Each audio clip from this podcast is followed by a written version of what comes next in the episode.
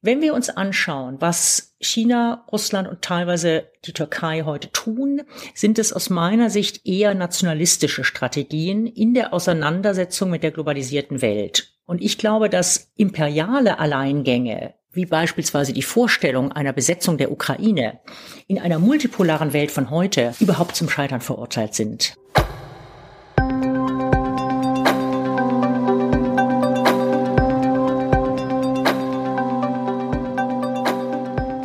Herzlich willkommen zu einer neuen Folge von History and Politics, dem Podcast der Körber Stiftung zu Geschichte und Politik. Mein Name ist Gabriele Wojdelko und ich freue mich, heute wieder mit einem Gast darüber sprechen zu dürfen, warum Geschichte immer Gegenwart ist. Diese Gegenwart ist voller Herausforderungen. Globale Machtverhältnisse verändern sich, alte, historisch gewachsene Großmächte müssen sich den neuen Gegebenheiten anpassen, neue Mächte etablieren sich und beanspruchen ihren Platz auf der internationalen Bühne. Viele dieser aktuellen Konflikte, die daraus entstehen, lassen sich vor dem Hintergrund der Geschichte von Imperien und Kolonialreichen des 19. und 20. Jahrhunderts noch besser einordnen. Deshalb diskutieren wir in unserem History and Politics Podcast in einer Mini-Reihe die Nach- und Nebenwirkungen imperialer Vergangenheiten. Die Reihe heißt, treue Hörerinnen und Hörer wissen das schon, das Imperium schlägt zurück. Und in der zweiten Folge ist heute Ulrike von Hirschhausen bei uns zu Gast. Sie ist Professorin für europäische und neueste Geschichte an der Universität Rostock und eine Expertin für die Geschichte von Imperien. Was ist also eigentlich ein Empire und was ist ein Imperium? Wie stark ist die Aggression Russlands gegenüber der Ukraine heute mit der Geschichte des Zarenreiches und der Sowjetunion verbunden? Was hat das Containergeschäft im Hamburger Hafen mit der europäischen Kolonialherrschaft in China vor mehr als 100 Jahren zu tun? Darum geht es in unserer neuen Folge des History and Politics Podcasts. Und nun steigen wir ein in die zweite Folge unserer kleinen Reihe und ich wünsche Ihnen und uns allen neue Erkenntnisse und viel Freude bei dieser Episode mit Ulrike von Hirschhausen.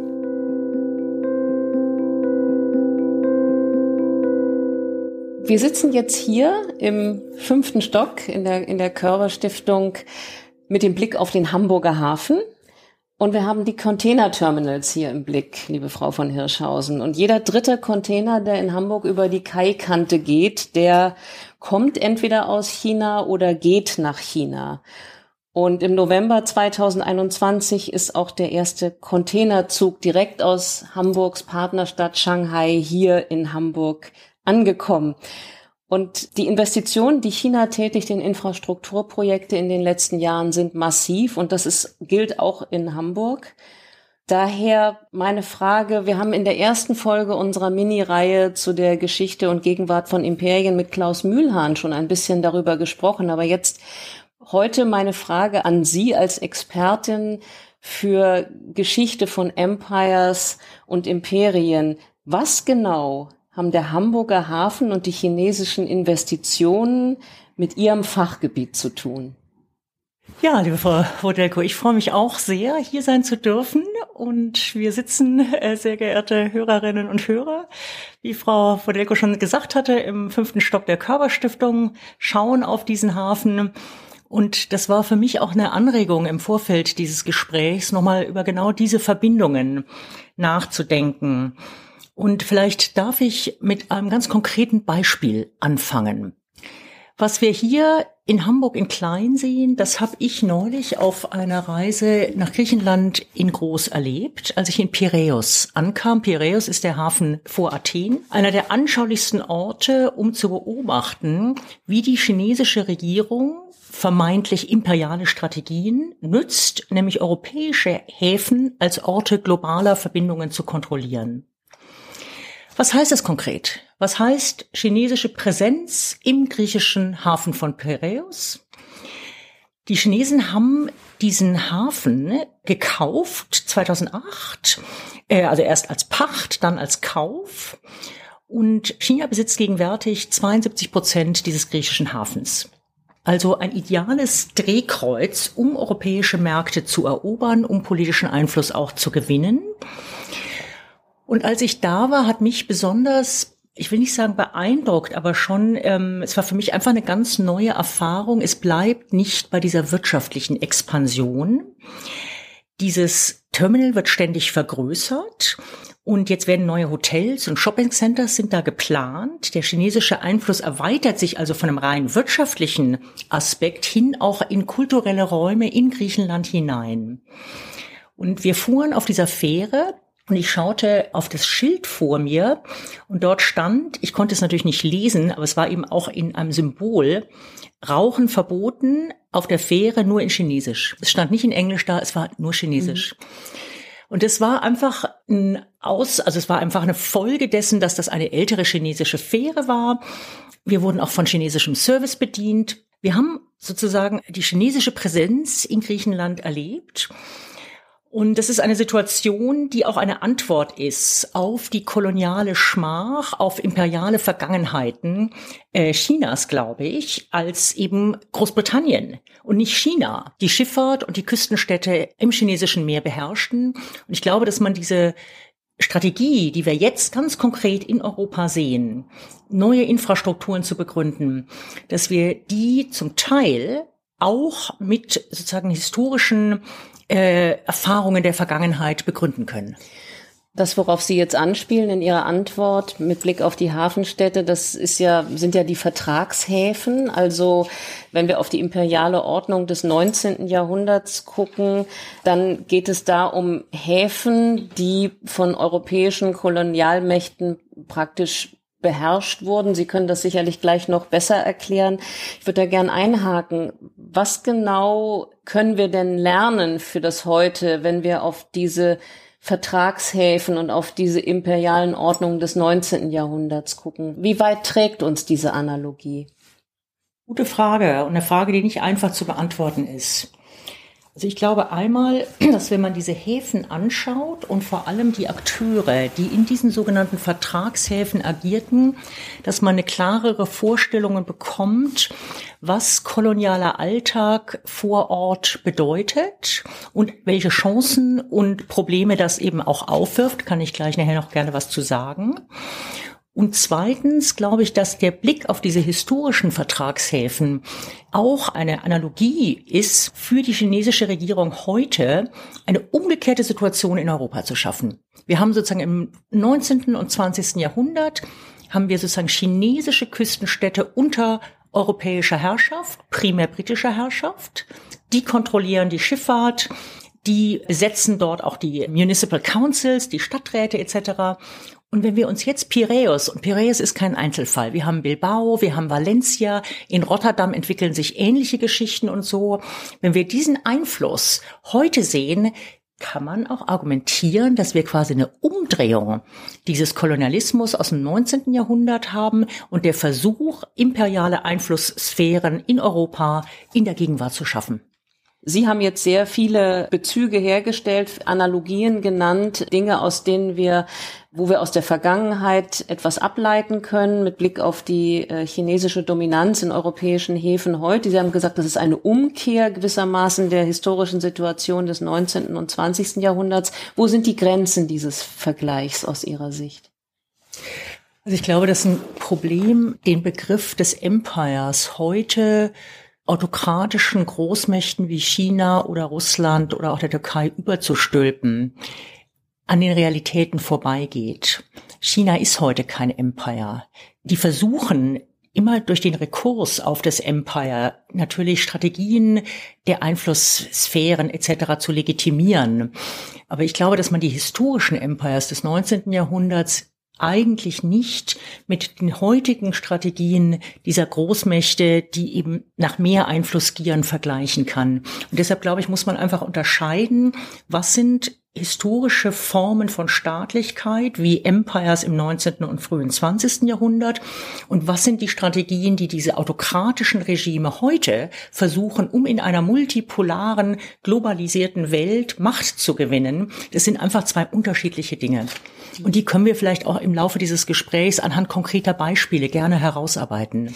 Das machen wir sehr gern. Lassen Sie uns noch einmal, das fand ich interessant, auf dieses Wort, auf den Begriff Empire zurückkommen. kommen, den Sie gerade gewählt haben. Sie sprechen ganz bewusst von Empires und eben nicht von Imperien, wenn ich das richtig verstehe. Vielleicht erklären Sie einmal kurz den Unterschied, denn ich glaube, so im allgemeinen Sprachgebrauch sprechen wir sowohl in, im gesellschaftlichen Diskussionen, aber auch viel in der Berichterstattung in der Zeitung. Es ist dann doch eher das, der Begriff der neuen Imperien, der in den Mund genommen wird. Warum sprechen Sie von Empire? Ich glaube, dass dieses, also diese Fokussierung auf den Begriff des Empires, den Jörn Leonhard und ich auch in unserem Buch, was demnächst erscheint, das ist eine Geschichte der Imperien als eine globale Geschichte, dass wir diesen Fokus auf diesen Begriff einfach durch die Unterschiedlichkeit der Imperien, der antiken Imperien und der Empires der Neuzeit, dass sich das daraus herausgebildet haben. Gehen wir noch mal kurz zurück. Der klassische Begriff Imperium, das ist ja ein Begriff, den wir alle mit dem Römischen Reich verbinden und er ist eigentlich zu einem universalen Begriff geworden, den man ganz vielen unterschiedlichen Phänomenen mittlerweile überstülpt. Wenn wir anschauen, wofür der Begriff Imperium alles genützt wird, geht das weit über eine antike Form von Staatlichkeit auch hinaus. Und wenn wir uns aber jetzt die ganz realen Großreiche des 19. und frühen 20. Jahrhunderts anschauen, dann haben die eine ganz bestimmte Spezifik, die ganz anders ist als diese antiken Reiche. Was ist diese Spezifik? Was sind Kennzeichen dieser Empires? Ich würde sagen, es ist immer wieder die Auseinandersetzung mit dem Nationalstaat. Es ist die ständige Herausforderung für die Menschen, die in diesen Empires leben. Die sehen diese neuen Nationalstaaten, die sind erfolgreich, die gewinnen in Kriegen, die sind wirtschaftlich erfolgreich. Damit setzen sich die Menschen auseinander. Das ist ganz typische Herausforderung für Empires. Das haben wir im Imperium Romanum so nicht. Der Kampf um Gleichheit, die Dynamik der kolonialen Expansion nach Afrika, Asien und in den Pazifik, Entstehung globaler Märkte, internationale Migration von Menschen, von Gütern, von Wissen, das sind alles Unterschiede, historische Unterschiede, die die Empires, wie gesagt, der Neuzeit markant von dem antiken Imperium unterscheiden und die es, glaube ich, für mich präziser erscheinen lassen, wenn wir uns auf die Legacies sozusagen dieser Empires des 19. und 20. Jahrhunderts konzentrieren. Und wenn Sie jetzt Sie haben jetzt diesen, den Unterschied zwischen Imperium und Empire aus Sicht der Historikerin sehr schön deutlich gemacht, finde ich. Und was heißt das jetzt, um nochmal zurückzukommen auf unser Gespräch davor? Was heißt das jetzt für die moderne Nutzung des Begriffs Imperium im politischen und gesellschaftlichen Sprachgebrauch. Also Sie machen eine sehr differenzierte Unterscheidung zwischen dem antiken Imperium und den Empires des 19. und 20. Jahrhunderts. Was genau bedeutet das zum Beispiel für so einen Begriff des Neoimperialismus, der ja sehr viel benutzt wird? Ist das etwas, wo Sie was sie befremdet, auch aus diesem Grund, weil sie dort diese Unterschiede zu wenig berücksichtigt finden. Wie stehen Sie zu diesem Begriff? Wir haben neulich mal ein äh, Mitarbeiter von mir und ich eine äh, statistische Untersuchung gemacht, wie der Begriff Neoimperialismus, was für eine Konjunktur der momentan hat. Das kann man ja über Google machen, dass man sozusagen herausfindet, wie oft wird der gebraucht innerhalb eines Jahres in Zeitschriften etc. Und es ist eigentlich ein Begriff, also der Begriff des Imperialismus ist vor allem in den 60er und 70er Jahren äh, des 20. Jahrhunderts sehr stark gewesen. Und jetzt kommt dieser Begriff Neoimperialismus auch wieder relativ stark. Das sieht man bei diesen statistischen Kurven der Verwendung weltweit. Und Warum finde ich persönlich aus der historischen Sicht den Begriff des Neoimperialismus, der gerade so in populären Darstellungen, Diskussionen immer wieder aufscheint, wenig weiterführend? Was suggeriert der denn? Neoimperialismus ist eigentlich ein Begriff, der davon ausgeht, dass es ganz starke Hierarchien zwischen Zentren und Peripherien gibt. Der suggeriert ökonomische Ausbeutung von machtlosen außereuropäischen Räumen. Und da hätte ich zwei Probleme mit. Zum einen zeigt die historische Forschung, dass das so auch in der Vergangenheit nicht gestimmt hat. Die Regionen, die sich um historische Empires gruppieren, waren keineswegs allem achtlos. Wir können auch nicht immer von dominanten Zentren sprechen. Diese Machtgeografie zwischen Zentren und Peripherien, die ist variabel. Die ist nicht so einseitig, wie dieser Kampfbegriff des Imperialismus das eigentlich suggeriert. Und zum Zweiten, finde ich, gibt es ganz große Unterschiede, wenn man sich jetzt konkret anschaut, wie China, wie Russland, auch wie die Türkei, wie die agieren, wie die mit Vielfalt umgehen, wie die mit ihren Nachbarn agieren, dann finde ich, dass es da große Unterschiede gibt zu dem Agieren der historischen Empires im 19. und frühen 20. Jahrhunderts. In den Empires sozusagen der Neuzeit ist das Management von Vielfalt ein ganz entscheidender Punkt. Wie gehen die mit Multiethnizität um? Und das läuft eben nicht so, wie wir das oft popular uns vorstellen, dass das in Repression und Gewalt sozusagen aufgeht. Viel zentraler sind Aushandlungsprozesse vor Ort, sind Kompromisse, die die Herrschenden eben, weil sie gar nicht so mächtig waren, in entlegenen Räumen eingehen mussten. Und die lokalen Akteure, die Kolonisierten, die Gruppen aus der Region, die haben eine ganz andere, sehr viel stärkere Handlungsmacht, wenn man wirklich vor Ort schaut, was wir einfach jetzt auch in den letzten Jahren in der Forschung getan haben. Neoimperialismus hingegen suggeriert eine fehlende Handlungskompetenz, suggeriert eine Dominanz von Zentren. Und die kann ich einfach so nicht sehen. Und lassen Sie mich ein ganz konkretes Beispiel aus der Gegenwart äh, nehmen. Wir hatten vor Beginn unseres Gesprächs gerade darüber gesprochen. Die Situation in der Ukraine jetzt. Das mag auf den ersten Blick wie eine neoimperiale Strategie anmuten. Die ziehen da jetzt richtig Truppen auf an der russisch-ukrainischen Grenze. Expansion soll durchgesetzt werden. Faktisch aber ist das gar nicht möglich. Es gibt gar nicht so ein einseitiges Verhältnis von einem dominanten russischen Zentrum und einer schwachen ukrainischen Peripherie, der dieser Begriff ja implizieren würde. Wenn ich da kurz, ja, wenn ich gerne. da kurz einhaken darf, Frau von Hirschhausen, das gibt's natürlich äh, alleine schon deshalb nicht, weil die Ukraine inzwischen ein unabhängiger, eigenständiger Nationalstaat ist. Nichtsdestotrotz ist ja die, wird soweit ich es verstehe, dieser Begriff des Neoimperialismus in der aktuellen Diskussion ja vor allen Dingen deshalb gebraucht, mit Blick auf Russland gebraucht, weil eben Russland mit dem Zusammenbruch der Sowjetunion jetzt mal überspitzt oder flapsig gesprochen nicht zurechtkommt, also mit dem Verlust des sowjetischen Imperiums nicht zurechtkommt und daraus Hegemonial- und Machtansprüche gegenüber jetzt unabhängigen Nationalstaaten ableitet. Da ist für mich schon die Frage, inwieweit man da von einem Verhältnis zwischen Zentrum und Peripherie sprechen kann. Wie würden Sie das einordnen? Ich finde, das ist der zentrale Punkt. Der Begriff des Neoimperialismus geht von Zentren und Peripherien aus. Heute in unserer multipolaren Welt können wir solche Begriffe gar nicht mehr wirklich sinnvoll verwenden. Die Ukraine ist keine Peripherie. Moskau ist nicht das allein dominante Zentrum mehr. Und wenn wir den Begriff Neoimperialismus verwenden, dann tun wir so, als ob es diese vermeintlichen Dichotomien, diese starken Gegensätze noch gäbe. Und vielleicht noch ein anderer Punkt, der mir jetzt während unseres Gespräches einfällt.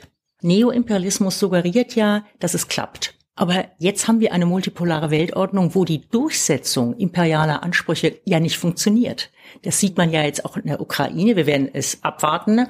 Aber ich meine, es ist ja ganz klar, Putin träumt von Neoimperialität, aber real sieht er sich starken Nachbarn, einflussreichen Machtsphären der NATO gegenüber. Die Durchsetzung dessen ist gar nicht zu gewährleisten.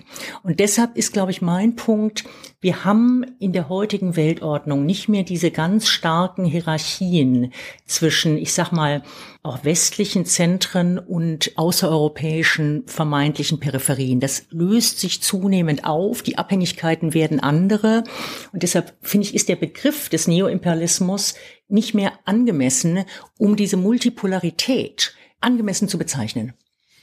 Wie würden Sie denn aus Ihrer Sicht, aus Sicht der Historikerin, die sich wirklich umfassend mit der Geschichte von Empires beschäftigt hat, welchen Begriff würden Sie denn finden, um das zu beschreiben, wo wir jetzt, worüber wir ja jetzt gerade sprechen, nämlich das Erbe der historischen Imperien, was in die Gegenwart hineinreicht?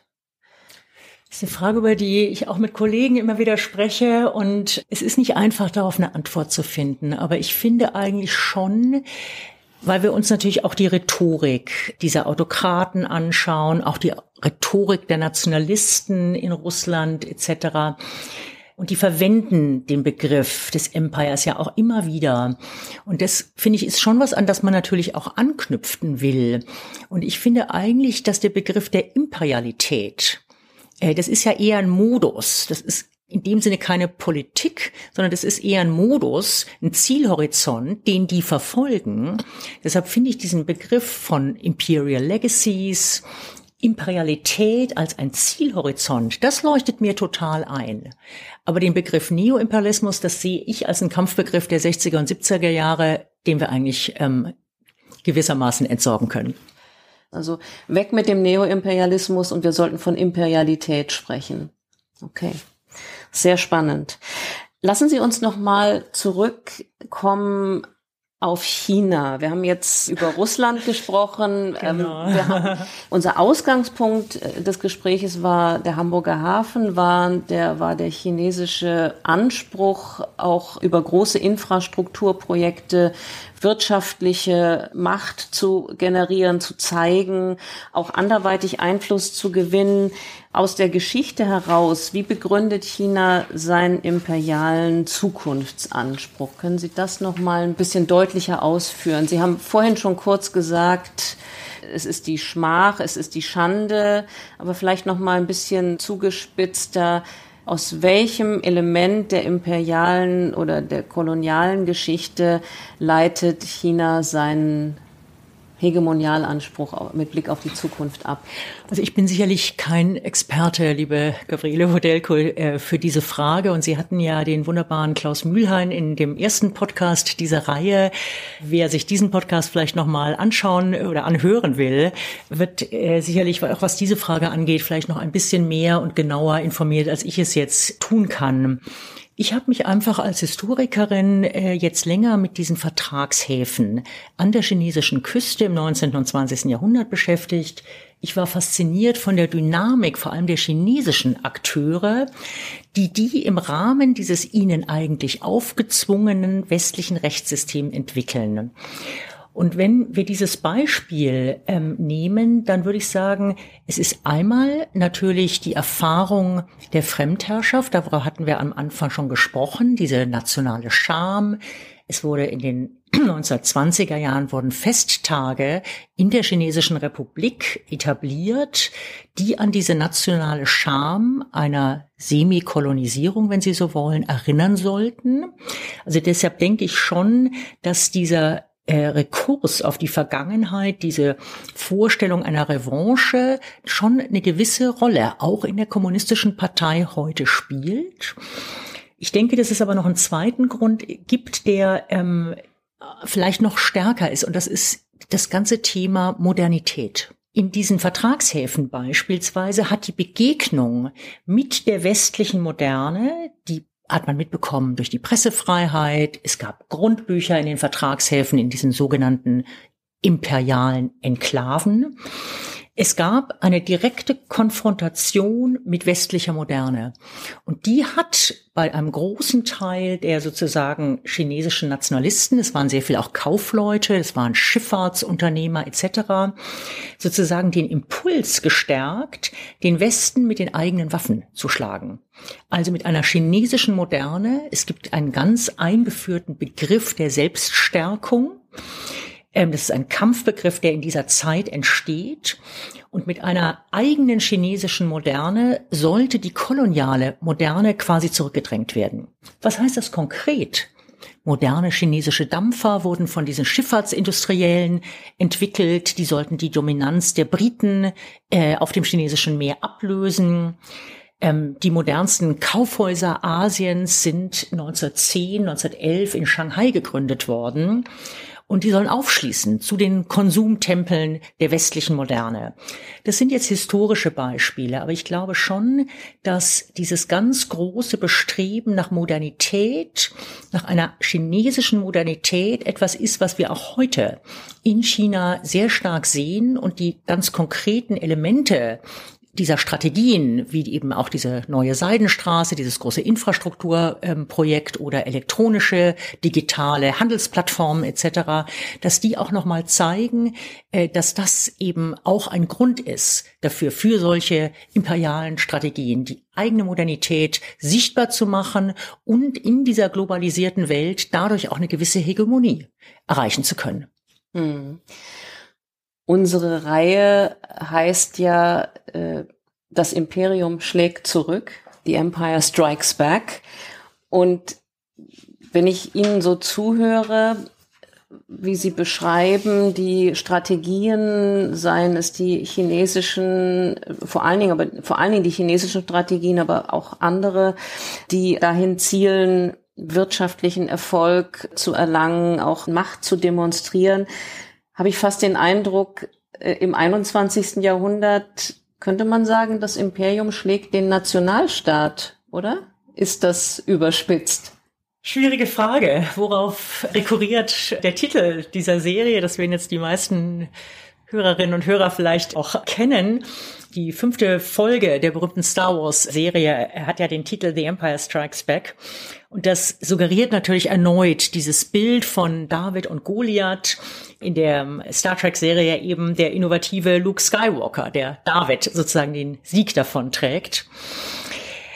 Ich finde es schwierig, auf diese Frage eine eindeutige Antwort zu geben, weil ich finde, dass die Realitäten vielschichtiger sind und sich die Kriterien der von Staatlichkeit, die wir heute alle erleben, gar nicht mehr so einseitig definieren lassen. Hier das vermeintliche neue Imperium, da sozusagen der Nationalstaat. Schauen wir uns doch mal die Realitäten an.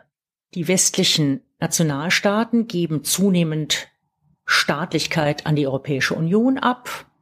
Diese stellt aber gar kein Empire dar, sondern eine Staatenföderation. Wir haben regionale Bewegungen. Wir können uns alle noch erinnern an die Sezessionsbestrebungen in Katalonien. In Schottland gibt es Ähnliches. Die stellen diesen überkommenen Nationalstaat auch in Frage. Aber auch der rhetorische Rekurs von China und Russland auf ihre Imperialität, der kann gar nicht verdecken, dass das keine Empires mehr sind. Und deshalb glaube ich, dass diese Begrifflichkeit, indem wir da klar unterscheiden wollen, an dieser multipolaren Situation, die wir heute haben, eigentlich vorbeigeht. Die Nationalstaaten äh, sozusagen geben was ab, sind auch Teil von sozusagen diesem Staatenverband der Europäischen Union und die vermeintlichen Nachfolgestaaten, die sind aber keine Imperien mehr. Deshalb finde ich, ist die Frage eigentlich nicht wirklich zu beantworten. Wenn wir uns anschauen, was China, Russland und teilweise die Türkei heute tun, sind es aus meiner Sicht eher nationalistische Strategien in der Auseinandersetzung mit der globalisierten Welt. Und ich glaube, dass imperiale Alleingänge wie beispielsweise die Vorstellung einer Besetzung der Ukraine in einer multipolaren Welt von heute überhaupt zum Scheitern verurteilt sind. Das sieht man, finde ich, stark auch in China, die ganz andere Strategien eigentlich entwickeln, wie eben sozusagen dieses Infrastrukturprojekt einer neuen Seidenstraße oder eben auch diese digitalen Plattformen. Das sind Strategien, die sind aus meiner Sicht keine Strategien eines Empires.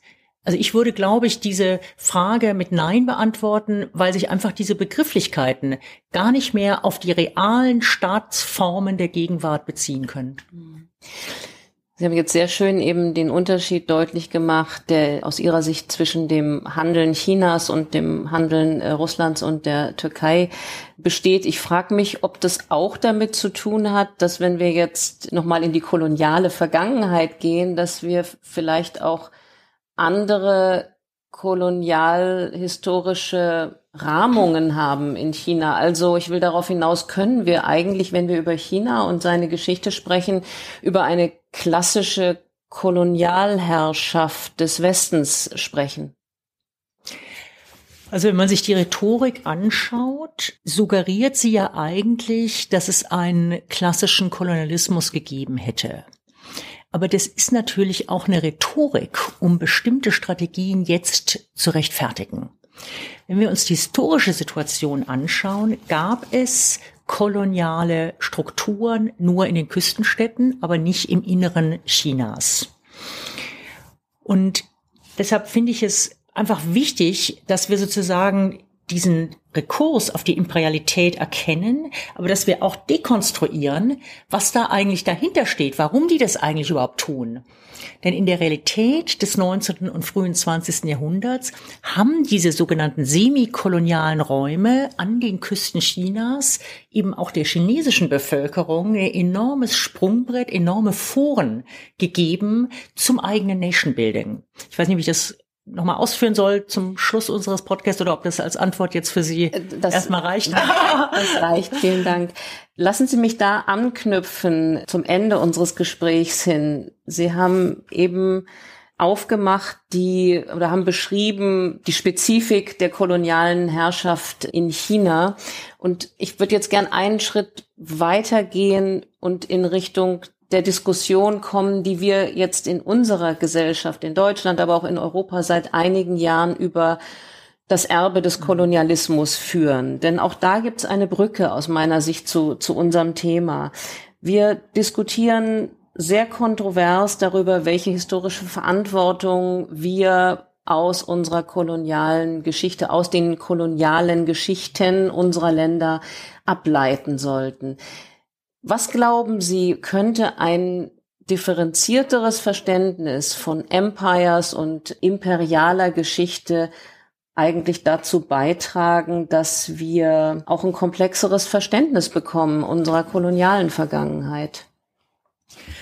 Damit sprechen Sie natürlich eine ganz große Debatte an, die wir in den Feuerchance derzeit sehen. Sebastian Konrad hat neulich davon gesprochen, sozusagen History is back. Es gibt kaum eine Woche, in der man eine der großen Tageszeitungen aufschlägt, in der man nicht irgendeine Form der Auseinandersetzung entweder mit dem deutschen Kolonialismus oder mit der kolonialen Vergangenheit anderer ehemaliger Empires sozusagen liest. Wir haben diese Situation, dass Protagonisten des Kolonialismus von den Denkmalssockeln gestürzt werden in Großbritannien. Die Debatte, die mich persönlich in hohem Maße interessiert. Ich glaube, dass wir ein Problem momentan haben und ich versuche es mal mit einem Satz zu sagen. Ich glaube, dass der Denkraum des Postkolonialismus, der diese Empires als einseitige Akteure von Gewalt und Repression wahrnimmt, dass der einen Blick, einen erklärenden Blick auf die Realität, auf die ambivalente Realität vor Ort verdeckt. Und wenn wir uns diese Realität vor Ort anschauen, in dem Kolonisierte die Instrumente, die da von oben runtergerieselt kommen, nützen für eigene Interessen, die weiten auch ihre Interessen aus. Der koloniale Alltag erschöpft sich nicht in Gewalt und Repression. Dann haben wir nämlich diese ganz klassischen Opfer-Täter-Dichotomien. Es entspricht aber nicht der historischen Realität. Und deshalb glaube ich es, dass wir in der Zukunft historische Sachbücher, historische Podcasts, auch Filme vielleicht stärker herstellen, produzieren sollten, die diese Realität vor Ort im Kolonialismus zeigen und eben auch zeigen, dass die Rollen zwischen Kolonisatoren und Kolonisierten ganz oft verschwimmen.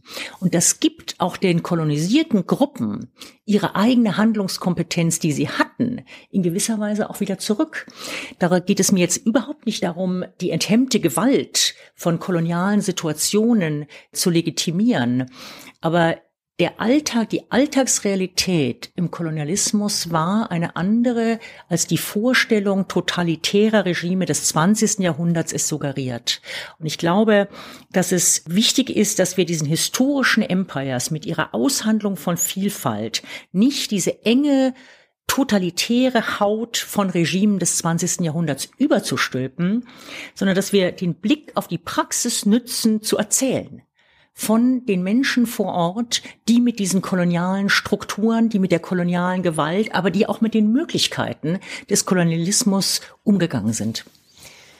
Vielen Dank, Frau von Hirschhausen. Ich nehme mit aus unserem Gespräch zwei Dinge. Also ich nehme vieles mit, aber vor allen Dingen zwei Dinge. Ich nehme mit einen neuen Begriff, nämlich den Begriff der Imperialität, den wir verwenden sollten anstelle des Neoimperialismus.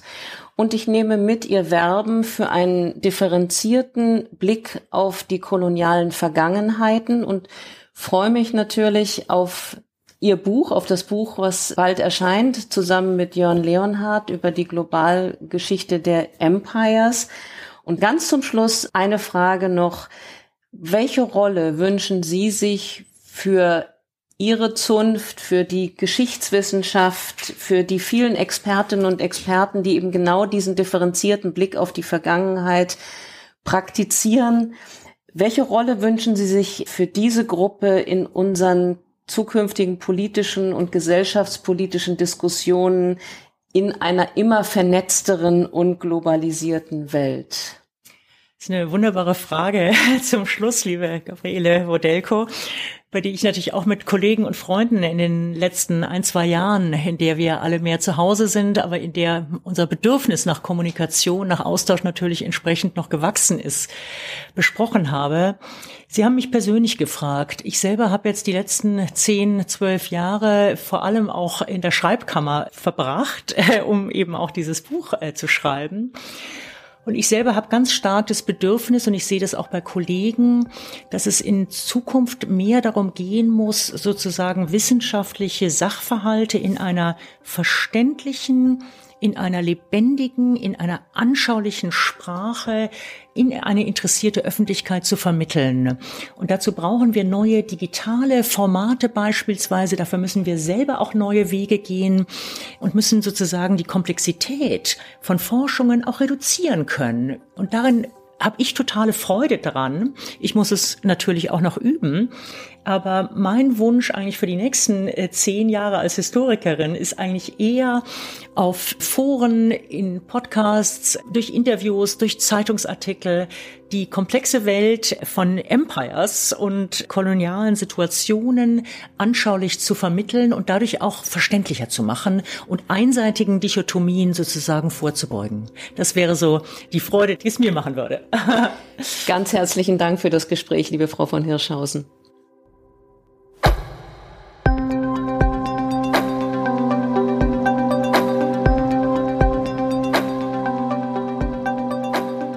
Das war unser History and Politics Podcast mit Ulrike von Hirschhausen zu den Folgen imperialer Vergangenheiten für das Handeln Chinas, Russlands und anderer Mächte in der multipolaren Welt von heute. Wenn Sie mehr über die Empires im 19. und 20. Jahrhundert erfahren möchten, empfehle ich Ihnen jetzt schon das Buch zur Geschichte der Empires, das Ulrike von Hirschhausen zusammen mit dem Freiburger Historiker Jörn Leonhardt, der auch schon bei uns zu Gast war im Podcast, gerade abschließt und das im Frühjahr 2023 erscheinen wird. Und zur aktuellen Einordnung der Kolonialgeschichte und des kolonialen Alltags vor Ort gibt es einen Aufsatz, den ich Ihnen auch ans Herz legen möchte, den Ulrike von Hirschhausen Ende 2021 im Journal of Modern European History veröffentlicht hat. Alle weiteren Informationen zur Arbeit des Bereichs Geschichte und Politik der Körber Stiftung finden Sie auf unserer Stiftungswebsite. Da gibt's natürlich auch alle bisherigen Folgen unseres History and Politics Podcasts sowie auch die erste Folge unserer Mini-Reihe Das Imperium schlägt zurück. Das war's für heute. Ich danke Ihnen fürs Zuhören und hoffe, dass Sie auch beim nächsten Mal wieder mit dabei sind, wenn wir darüber diskutieren, warum Geschichte immer Gegenwart ist. Danke, machen Sie es gut. Tschüss.